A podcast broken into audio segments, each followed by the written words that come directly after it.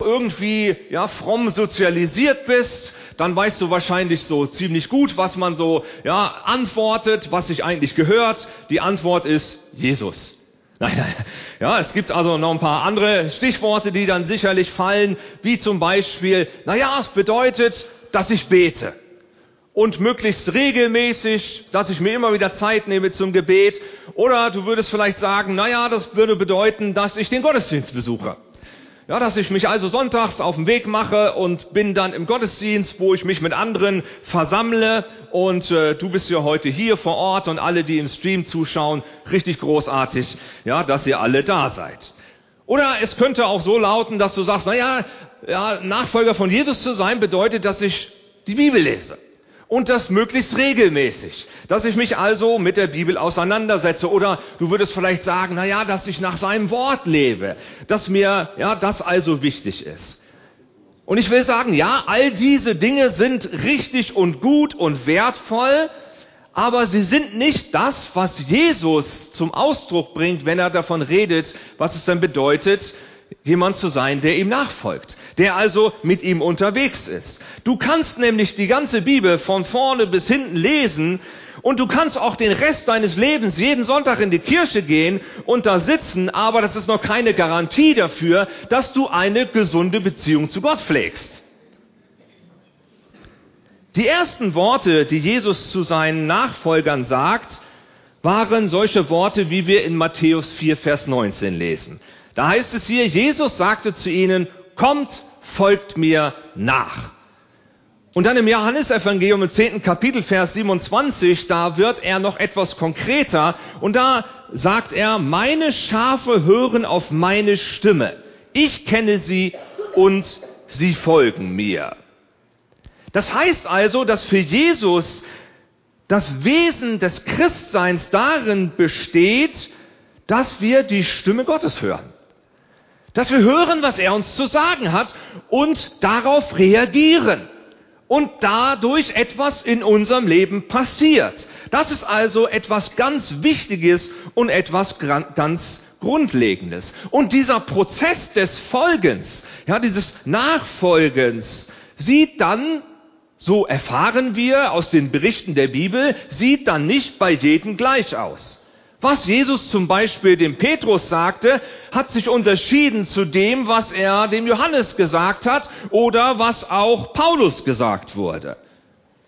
Aber in dem Moment, wo sie alle und wo auch du reagierst auf die Worte, die Jesus spricht, in dem Moment lernen wir Gott immer mehr kennen und verstehen immer mehr, wer er eigentlich ist und wie er handelt, was er tut, was sein Wesen auszeichnet und wie er uns begegnet. Ja, so ist es im Neuen Testament, wenn wir da lesen, ja, von den ersten Christen, die da unterwegs sind. Und genauso ist es bis heute auch mit uns.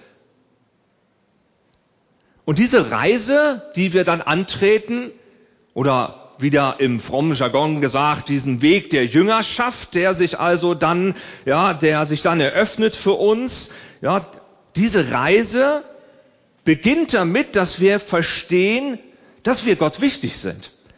Und dass du verstehst, dass du Gott wichtig bist. Und ich habe manches Mal den Eindruck, dass wir Gott viel wichtiger sind, als wir selbst vermuten, als wir selber denken, als wir selber meinen. Und nur weil wir selber mit uns oft unzufrieden sind, bedeutet das noch lange nicht, dass wir denken sollten, dass wir Gott lästig wären. Dass Gott irgendwie die Nase von uns voll hat ja, und irgendwie sagt, ich halte das nicht mehr aus. Ja, wie soll ich denn ja, mit dem oder mit der da noch umgehen? Das Neue Testament spricht eine ziemlich deutliche Sprache und beweist uns in dramatischer Art und Weise das Gegenteil. Denn Jesus beweist mit seinem Tod am Kreuz, dass wir ihm eben nicht lästig sind, sondern dass wir unendlich wertvoll sind für ihn dass wir unendlich wichtig sind für ihn. Wir sind ihm so wichtig, dass er sein Leben gibt für uns. Ich meine, das muss man erst mal tun. Das tut man nicht ebenso mal, weil man nichts anderes zu tun hätte. Sondern das tut man nur aus Überzeugung. Und diese Überzeugung Gottes kommt hier uns deutlich entgegen. Und deshalb ist es Jesus wichtig, dass wir ein Verständnis von unserem Gott gegebenen Potenzial gewinnen, von dem, was Gott denn in unser Leben hineinlegt, was er uns denn schenkt. Das möchte er, dass wir das begreifen. Und die Bibel spricht da eigentlich ziemlich deutliche Sprache. Ja, sie spricht zum Beispiel davon, dass wir göttliche Ebenbilder sind. Das ist die Art und Weise, wie wir geschaffen sind, ja, die wunderbar gemacht sind. David drückt das im Psalm 139, Vers 14 so aus. Er sagt, ich danke dir dafür, dass ich so wunderbar erschaffen bin. Es erfüllt mich mit Ehrfurcht. Ja, das habe ich erkannt. Deine Werke sind wunderbar. Ich weiß nicht, was du heute schon zu dir gesagt hast, als du dich im Spiegel angeschaut hast. Ob das vielleicht diese Worte waren, die David hier wählt, und dass du auch gesagt hast, oh, ich danke dir, dass ich so wunderbar gemacht bin. Oder vielleicht hast du auch in den Spiegel geguckt und hast dich nicht wiedererkannt. Und hast gedacht, oh my goodness. David findet hier deutliche Worte und Paulus setzt eigentlich noch einen drauf, wenn er in Epheser 2, Vers 10 das noch klarer auf den Punkt bringt, wenn er sagt, denn das, was wir sind, ist Gottes Werk. Er sagt sogar, wir sind Gottes Meisterstück. Das ist also eine quali ja, qualitative Aussage. Er greift also eigentlich diesen Duktus auf, den wir hier im Psalm 139 haben, wenn davon die Rede ist, ja, dass Gottes Werke wunderbar sind. Und dann sagt Paulus hier über all die Menschen, ja, die hier in Jesus Christus vertrauen, er sagt, ihr seid Gottes Werk. Er hat uns durch Jesus Christus dazu geschaffen, das zu tun, was gut und richtig ist. Gott hat alles, was wir tun sollen, vorbereitet. An uns ist es nun, das Vorbereitete auszuführen. So beschreibt es Paulus hier. Das heißt, wenn wir also Nachfolger von Jesus sind, wenn wir Jünger und Jüngerinnen sind, dann ist es das Ziel Gottes mit unserem Leben, dass diese Schönheit der Ebenbildlichkeit und dieser Glanz von dem, ja, der uns auszeichnet, dass der sichtbar wird, immer mehr und immer stärker durch unser Leben. Und nun natürlich wissen wir, ja, wenn wir die Bibel lesen, ja, dass es da ein Problem gibt und die Bibel beschreibt dieses Problem mit dem Wort Sünde. Da gibt es also die Macht der Sünde. Das bedeutet im, im eigentlichen Sinne ist das Problem der Sünde die Loslösung von Gott. Dass wir meinen, wir könnten ohne Gott unser Leben gestalten und wir brauchen ihn nicht. Und das ist eigentlich die Ursünde. Diese Abkehr von Gott. Und dann passiert auf einmal etwas, dass wir eben nicht mehr diese Ebenbildlichkeit an uns wahrnehmen, sondern nur noch ein Zerrbild dessen, was eigentlich ist. Und wir alle wissen sehr gut, dass die Art und Weise, wie wir über uns selber denken und wie wir über andere denken, auch bestimmt, wie wir handeln. Da gibt es einen Zusammenhang dazwischen. Deswegen hat auch Sünde so viele hässliche Ausdrucksformen. Aber Gottes Ziel ist Wiederherstellung. Und das beginnt mit Rettung. Und das verkörpert sich in Jesus Christus. Er kommt, um wiederherzustellen. Und es beginnt mit diesen Zusprüchen, wie wir sie hier lesen im Psalm 139 und in Epheser 2. Und wo dieses Verständnis wächst, da verändert sich tatsächlich unsere Art zu denken und damit auch unsere Art zu leben. Und dieser Weg der Wiederherstellung, der sich ereignet in unserem Leben, ist individuell angelegt. Weil jeder von uns seine eigenen Baustellen hat. Ja, jeder von uns die Punkte hat, wo es tatsächlich diese Wiederherstellung braucht. Und die Bibel ist voll von Geschichten von Menschen, wo uns berichtet wird, wie diese Menschen ihren Weg mit Gott gegangen sind und erlebt haben, wie Gott ihr Leben verändert von, ja, von Schritt zu Schritt. Und genau darum geht es Gott dass er uns das vorführt, um uns deutlich zu machen, genau das will er mit deinem Leben auch tun. Er möchte mit dir Schritt für Schritt gehen, ja, um Wiederherstellung hineinzutragen in dein Leben. Deswegen lieben wir das auch immer wieder, von unserem nächsten Schritt zu sprechen. Ja, wir fragen ja immer, was ist dein nächster Schritt? Ja, was ist für dich so dran? Auch in unseren Kleingruppen, ja, wo wir zusammenkommen unter der Woche, ja, ist das immer wieder ein Thema. Was ist dein nächster Schritt? Ja, wo können wir dich, ja, anfeuern? Wo können wir dich ermutigen, dass du diesen Schritt auch gehst? Warum? Weil Gott mit dir weitergehen möchte.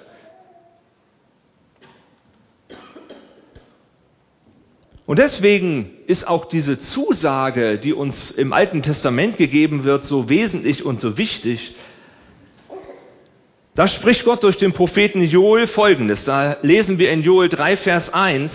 Und diese Verheißung, die hier gegeben wird, hat sich dann erfüllt zu Pfingsten. Da heißt es hier, wenn dies geschehen ist, will ich, der Herr, alle Menschen mit meinem Geist erfüllen. Gott ist es also wichtig, in unserem Leben präsent zu sein. Gott ist es wichtig, zu dir zu sprechen, in dein Leben hineinzuwirken. Und deswegen beschäftigen, haben wir uns jetzt beschäftigt in dieser Reihe Hörgenuss damit, wie denn dieses Reden Gottes aussieht. Weil Gott ist es wichtig, sich dir mitzuteilen, mit dir den nächsten Schritt zu gehen, dich an die Hand zu nehmen,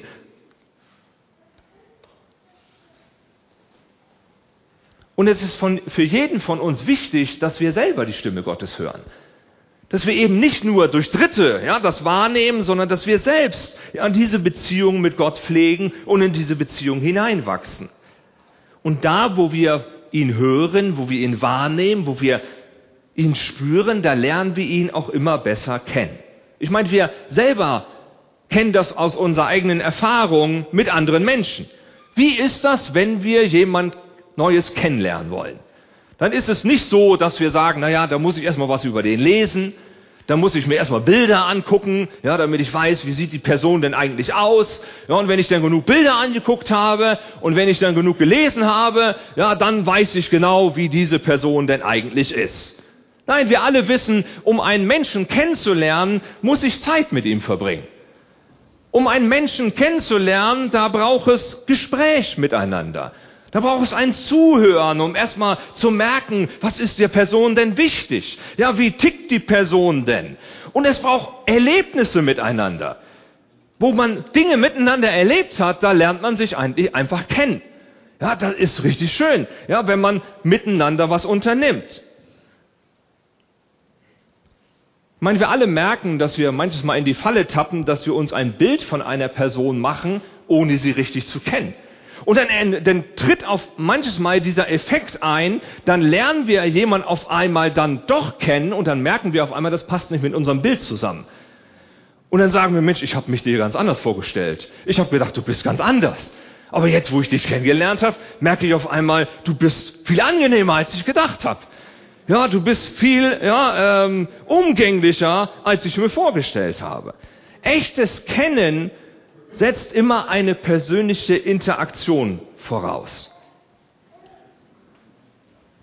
Und die hebräische Sprache des Alten Testamentes hat für diesen, ja, für diesen Fakt einen, ein Wort, nämlich das Wort Yada. Das ist ein hebräisches Wort. Ja. Also das Wort Yada. Yada beschreibt ein Wissen, das aus Erfahrung stammt und das auf Beziehung beruht. Das heißt also, ich weiß etwas, weil ich Beziehung zu jemand habe. Ja, weil da also eine Erfahrung da ist.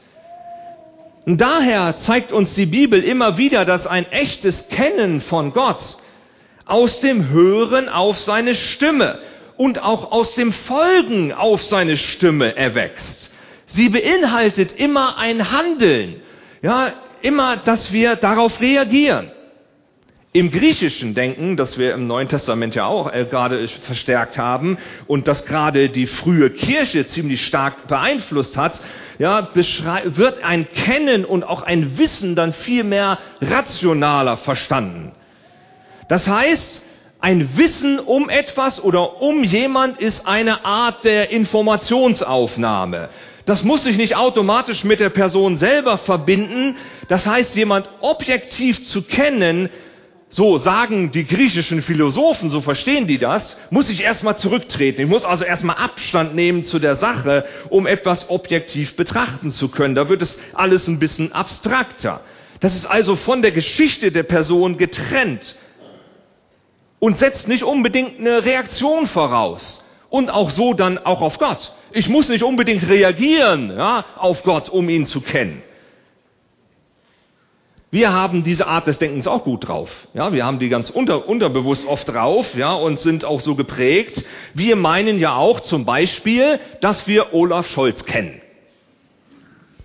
Ja, wir meinen ihn zu kennen, weil wir Informationen über ihn haben. Ja, da lesen wir was in den Zeitungen, in den Berichten, ja, und äh, in, in den äh, sozialen Medien, da lesen wir was davon und dann sind wir überzeugt, wir kennen Olaf Scholz. Wir wissen genau, wie der tickt ja, wie der drauf ist und warum der die Dinge alle so macht, wie er so macht oder warum er die Dinge nicht macht, die er machen sollte. Und wir, wir, wir kommen da in diese Falle hinein, dass wir meinen, nur weil wir Informationen haben, wissen wir etwas über die Person. Jemand im biblischen Sprachgebrauch zu kennen, meint aber was ganz anderes. Es meint nämlich, dass das, was ich von der Person weiß, aus Erfahrung stammt und dass es mit Beziehung verbunden ist. Und das glaube ich etwas ganz Wichtiges, um auch das zu verstehen, wie Gott uns begegnet. Ihm ist eben Beziehung wichtig, in unser Leben hineinzusprechen. Hier sehen wir wieder deutlich, warum Gott das so wichtig ist, zu dir zu reden, in dein Leben hineinzusprechen und dir zu begegnen. Das liegt einfach in der Sache selbst. Und dieses Wissen soll nicht aus zweiter Hand da sein, sondern er will dir direkt begegnen. Und deswegen legt er Wert darauf und deswegen diese Verheißung aus Joel. Ja, ich werde meinen Geist geben auf alle Menschen. Das ist ihm wichtig. Auf dich und mich. Deswegen ist diese Gabe des Heiligen Geistes so lebensverändernd. Wie Jeremia das schon angekündigt hat, auch ein alttestamentlicher Prophet, Jeremia 31. Ja, da wird hier davon gesprochen, von dieser persönlichen, direkten, ja, des Erkennens Gottes. Da heißt es hier ab Vers 33, der neue Bund, das heißt also, damit ist die Zeit des Neuen Testamentes gemeint, den ich dann mit meinem Volk Israel schließe, wird ganz anders aussehen. So heißt es hier. Ich schreibe mein Gesetz in ihr Herz. Es soll ihr ganzes Denken und Handeln bestimmen. Ich werde ihr Gott sein und sie werden mein Volk sein.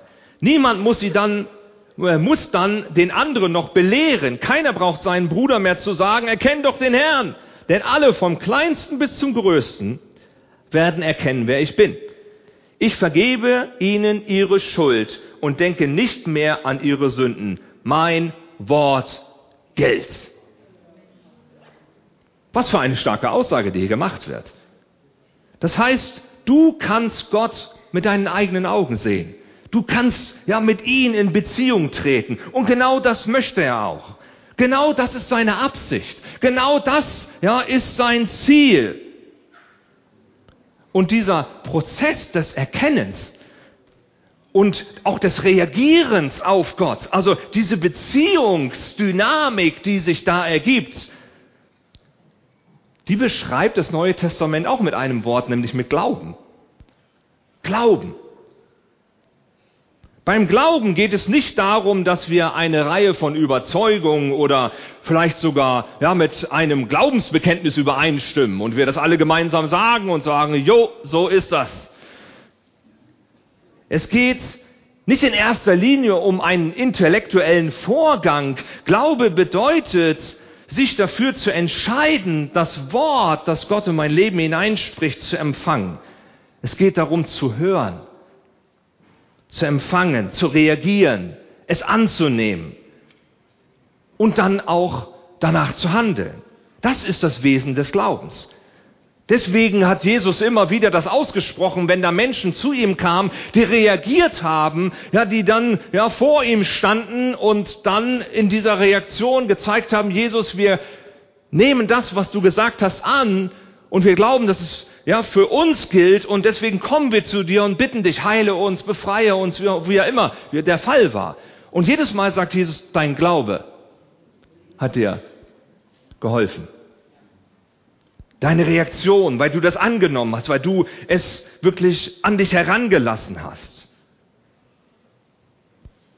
Das heißt also im Klartext, es hat eigentlich wenig Sinn, Gottes Stimme zu hören, wenn wir nicht bereit sind zuzuhören. Eine Beziehung kann nur wachsen, wenn beide Parteien sich engagieren. Das kennen wir auch aus unserer menschlichen Beziehung, unser, unser menschlichen Miteinander. So ist das nun mal. Wenn du mit jemand was unternehmen willst und sagst, hey, wie sieht's aus? Wollen wir mal gemeinsam, was weiß ich, zum Belantes fahren?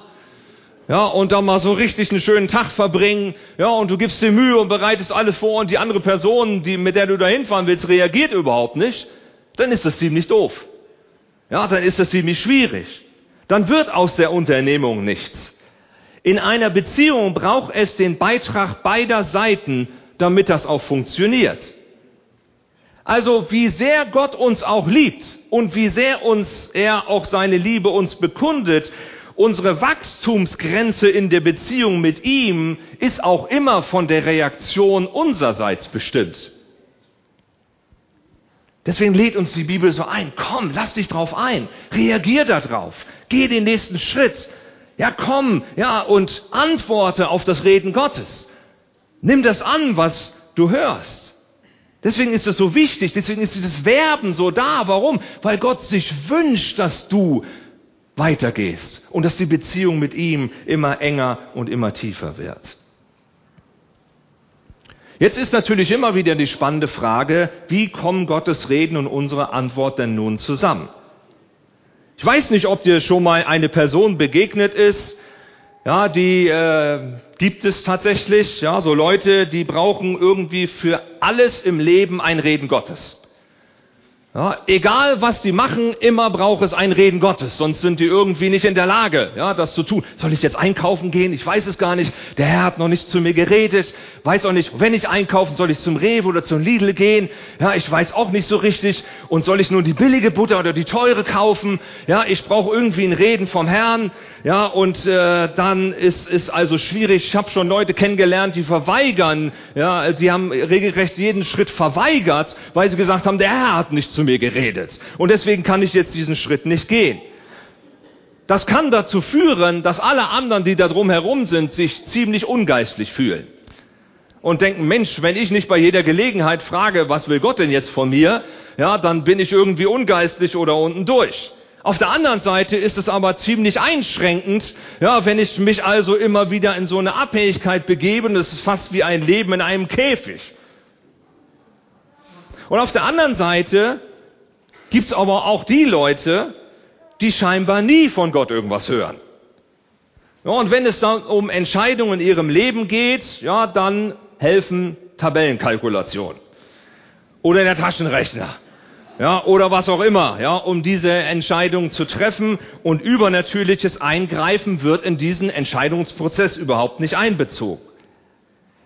Also wir merken ja bei der Betrachtung dieser Dinge ziemlich schnell, dass diese göttlich-menschliche Partnerschaft auf dem Papier ziemlich klar scheint.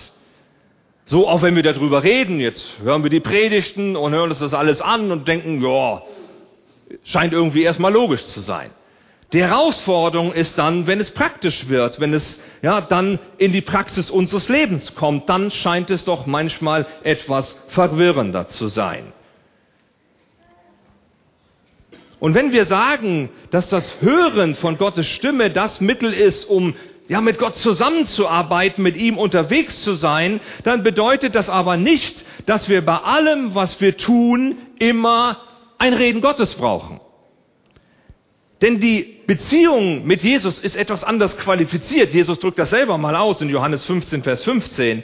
Da sagt er, ich nenne euch nicht mehr Knechte. Denn der Knecht weiß nicht, was sein Herr tut. Euch aber habe ich Freunde genannt, weil ich euch alles verkündigt habe, was ich vom Vater gehört habe. Das heißt, Jesus qualifiziert also die Beziehung zu ihm als eine Freundschaft, nicht als eine Diktatur. Das heißt, wir tun, was Gott sagt, aber andersrum ist auch unser Beitrag wichtig. Ja, es ist also nicht nur ein Gehorchen, ein blindes Gehorchen, einfach nur ein Reagieren, sondern auch unser Beitrag. Wir sind wichtig in der ganzen Sache. Das steht im Gegensatz zu dieser Knecht-Herr-Beziehung, die hier aufgemacht wird, ja, wo ja eine ziemlich einseitige Dynamik da ist. Es geht in einer Freundschaft darum, gemeinsam gemeinsame Ziele ja, umzusetzen, ja, dort drauf zuzuarbeiten. In dieser Beziehung werden auch unsere Wünsche mit einbezogen. Unsere Kreativität ist gefordert. Unsere Gedanken sind gefordert. Das bedeutet im Klartext, Gott lenkt nicht jede Entscheidung in unserem Leben. Er gibt uns Freiraum. Er gibt uns Gestaltungsmöglichkeit. Und wir sehen das zum Beispiel, diese wechselseitige Interaktion im Leben von Paulus. Da wird uns das sehr deutlich gemacht. Ja, ähm, wir sehen, ja, obwohl der Geist Gottes Paulus auf seinen Missionsreisen manches Mal bestimmte Anweisungen gab. Diese ganz berühmte Anweisung ist es, dass er auf einmal einen Traum hatte und dann weiß, er soll nach Mazedonien reisen und soll seine Route also ändern und dann marschiert er in eine andere Richtung. Es gab aber auch viele Momente, in denen Paulus eigene Entscheidungen getroffen hat. So lesen wir zum Beispiel davon, dass Paulus beschloss, in, an Ephesus vorbeizusegeln, ja, weil er es eilig hatte, nach Jerusalem zu kommen. In der Apostelgeschichte 20 lesen wir davon. Oder er hielt es für das Beste, mit seinem Team in Athen zu bleiben. Oder er beschloss, ja, in Nikopolis zu überwintern. Ja, er selber hat das hier entschlossen. Oder, ja, es wird uns davon berichtet, ja, dass er auf seinem Weg nach Mazedonien die Gemeinde in Korinth besuchte, weil er es wollte. So beschreibt er es. Also von Gott zu hören, schließt unsere eigenen Entscheidungen nicht aus. Vor allem dann nicht, wenn wir unser Leben sowieso Gott unterordnen. Und wenn wir sagen, Gott, ich will mit dir unterwegs sein und ich will mein Leben von dir prägen lassen, ja, dann ist er da und er gibt uns diesen Freiraum, ja, damit wir auch hier selbst gestalten tätig werden können. Und das kann natürlich eine Herausforderung sein. Das bedeutet nämlich, dass es keine festen Regeln gibt. Je nach Persönlichkeitsstruktur ist das schön oder ist das grausam. Ja, wenn du also eine Persönlichkeitsstruktur hast, wo du gerne alles geregelt haben willst, ja, und alles ja, genau geklärt sein soll, damit du weißt, ja, was los ist und damit du dich sicher fühlst, dann kommst du hier in Schwierigkeiten. Weil Gott sagt, hey, ein genaues Regelwerk für alle Situationen deines Lebens kriegst du nicht. Ups. Ja, dann wird schon schwierig.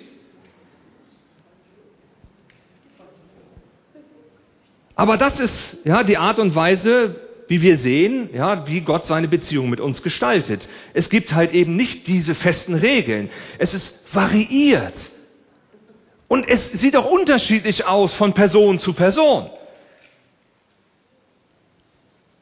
Da gibt es vielleicht, ja, die eine Person, die hört, ja, weiß, ja, Gott sagt, du sollst da und da hinziehen, sollst da und da leben, da ist irgendwie ein Reden Gottes da, und eine andere Person hört das gar nicht.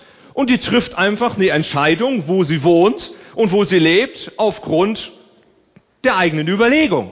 Und sagt, okay, ich, da finde ich es irgendwie gut, das macht irgendwie Sinn, ja, und deswegen ziehe ich dahin und das ist die beste Möglichkeit, die ich im Moment sehe. Und das ist richtig so, ja, in dieser Art und Weise. Wir dürfen unsere Beziehung zu Gott nicht auf eine Reihe von Regeln und Prinzipien reduzieren. Denn der Heilige Geist ist eine Person und keine Maschine. Keine KI, um mal ganz up-to-date zu sein. Ja? Er ist eine Person, ein lebendiges Wesen. Und er will uns damit hineinnehmen und begleitet uns individuell, jeden einzelnen von uns. Und deswegen ist es ihm so wichtig, ja, dass wir ja, ihn wahrnehmen, von ihm hören, ja, uns einüben, auf seine Stimme ja, zu hören und dann auch zu reagieren. Dass wir uns Zeit nehmen dazu. Und dass wir für uns selber herausfinden, auf welche Art und Weise denn Gott zu dir redet. Deswegen ist es so wesentlich und so wichtig. Weil der Heilige Geist eine Person ist, der mit dir gemeinsam etwas gestalten möchte, der mit dir ist und der mit dir etwas in diese Welt hineintragen möchte und durch dein Leben etwas für andere sichtbar machen möchte, ja, was ihm wichtig ist. Und deswegen ist diese Sendung, die Jesus an seine Jünger ausspricht, in Johannes 20 ab Vers 21 auch eine, die uns zugesprochen wird. Da heißt es hier, Friede sei mit euch. Wie der Vater mich gesandt hat, so sende ich jetzt euch. Da heißt es, er hauchte sie an und sagte, empfangt den Heiligen Geist. Er spricht in diesen Heiligen Geist zu, ja, diesen Geist, der in uns lebt, der zu uns redet, der uns leitet und führt, ja, der uns mitnimmt, ja, und der in unserem Leben wirksam ist. Er ist daran interessiert, in unser Leben hineinzusprechen und sich in unserem Leben zu offenbaren. Deswegen ist uns wichtig und deswegen haben wir jetzt auch in diesen sechs Wochen immer wieder darüber geredet, ja, dass wir wirklich uns darauf einrichten, ihn noch viel mehr wahrzunehmen, auf ihn zu hören, ja, uns bewusst Zeit zu nehmen, hinzuhören, ja, uns zu spüren, Gott, wo redest du zu mir, wo begegnest du mir, weil du bist ganz individuell mit mir unterwegs. Und ich kann das sehr gut verstehen, wenn manches Mal Leute auch im Gebet kommen und dann fragen, Pastor, ich brauche ein Reden von Gott, kannst du für mich beten? Dann mache ich das schon irgendwie gerne. Aber vielmehr wünsche ich mir, dass du selbst das Reden Gottes hörst. Und dass du selber spürst, wie Gott in deinem Leben wirksam ist. Und das ist dieser Weg, wo wir gemeinsam unterwegs sein wollen und wo wir uns gegenseitig anfeuern dürfen, wo wir uns gegenseitig ermutigen dürfen, dass wir sagen, Gott spricht zu dir. Gott möchte in dein Leben hineinsprechen. Und dass wir genau das tun, was wir letzte Woche auch schon erlebt haben, dass wir miteinander teilen, wie wir denn dieses Reden Gottes erleben. Wie sich das dann in unserem Leben niederschlägt. Und dass wir miteinander darüber ins Gespräch kommen. Am liebsten würde ich dich einladen, heute nach dem Gottesdienst dir noch einen Kaffee zu gönnen und dann dir eine Person zu suchen und die Person einfach mal zu fragen, du jetzt erzähl mir doch mal, wie erlebst du denn das Reden Gottes? Und dann teilt ihr das miteinander. Und dann wirst du merken, wie dir das zum Segen wird, wie du auf einmal ein Bild davon kriegst und wie du auf einmal merkst, diese Schönheit von dem, was Gott in unserem Leben tut. Das ist die Einladung, die eigentlich gegeben ist, auch mit dieser Predigtserie, wo wir uns einlassen dürfen auf das, was Gott in unserem Leben tut. Denn er ja, möchte uns begegnen, er möchte in dein Leben hineinsprechen. Und wir sind aufgefordert zu reagieren, Ja zu sagen bereit dafür zu sein und zu sagen, Gott, ja, tu es. Sprich du und wirke du an meinem Leben. Ich möchte gerne mit uns beten.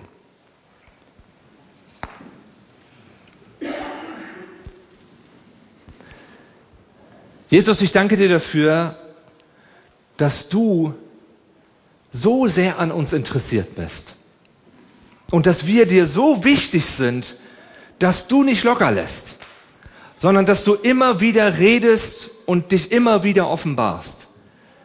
Und ich danke dir dafür, dass du alles tust, damit dein Reden bei uns ankommt. Danke für diese Liebe, die da zum Ausdruck kommt. Und Jesus, ich bitte dich, dass du uns hilfst, dass wir auf dem Weg mit dir dich immer besser kennenlernen. Und Heiliger Geist, ich bitte dich um Offenbarung in unserem Leben. Dass du zu uns redest, dass du uns begegnest, ja, dass du dich uns zeigst. Und ich will uns einladen, dass wir ganz bewusst jetzt die Augen geschlossen haben und dass wir uns einfach einen Moment des persönlichen Gebets nehmen. Und ich möchte dich einfach mal fragen, wo stehst du in deiner Beziehung zu Jesus? Stehst du vielleicht ganz am Anfang? Oder ist da vielleicht gar keine Beziehung da? Und du suchst diese Beziehung eigentlich und wünschst sie dir auch? Dann wäre heute ein guter Zeitpunkt, diese Beziehung zu starten. Und diese Beziehung startet man, ist eigentlich keine Überraschung, ebenfalls mit einem Gebet, nämlich mit der Einladung, die formuliert wird.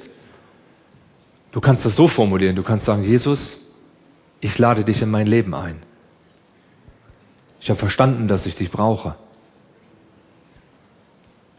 Ich bitte dich, dass du mein Leben in deine Hand nimmst.